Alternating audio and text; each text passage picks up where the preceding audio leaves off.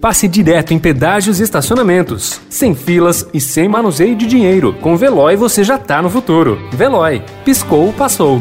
Notícia no seu tempo.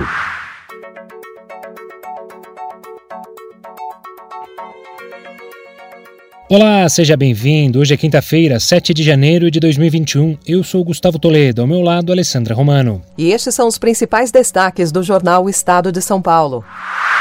Ataque à democracia insuflados por Donald Trump, extremistas invadem Congresso americano e paralisam sessão que sacramentaria a eleição de Joe Biden. Uma mulher baleada dentro da sede do legislativo morre. Ao cobrar Trump, o presidente eleito Joe Biden fala em insurreição. O estado da Geórgia dará o controle do Congresso ao Partido Democrata ao eleger em segundo turno ao Senado o reverendo Raphael Warnock, de 51 anos, e o documentarista John Ossoff, de 33 anos, indicaram projeções divulgadas ontem.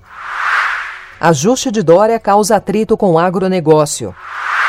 Bolsa Família pode incluir mais 200 mil famílias. País dá calote de 2 bilhões e meio de reais em órgãos internacionais. Suspensão de compra de seringas ameaça vacinações no país. Santos e Boca empatam em primeiro jogo. Memórias de Joyce viram minissérie. Cantora conta detalhes da operação para banila das grandes gravadoras. Notícia no seu tempo. Pegando a estrada ou só indo no shopping? Com o Veloy você já está no futuro e passa direto em pedágios e estacionamentos, sem filas, sem contato e sem manusear dinheiro. Aproveite 12 mensalidades grátis e peça já o seu adesivo em veloy.com.br. Veloy. Piscou, passou.